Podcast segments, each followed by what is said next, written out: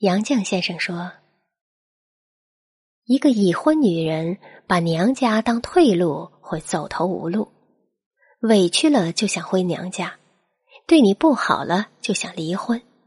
慢慢的，你会发现，娘家不是那么好回的，婚也不是那么好离的。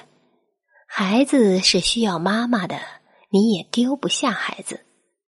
后来你就会明白。”心有千斤坠，却无一字言。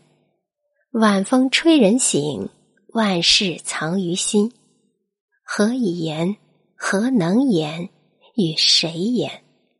一瞬间的情绪，一瞬间的脾气，只能是一瞬间，因为我们都是成年人了。唯有经济独立，才能让灵魂挺拔。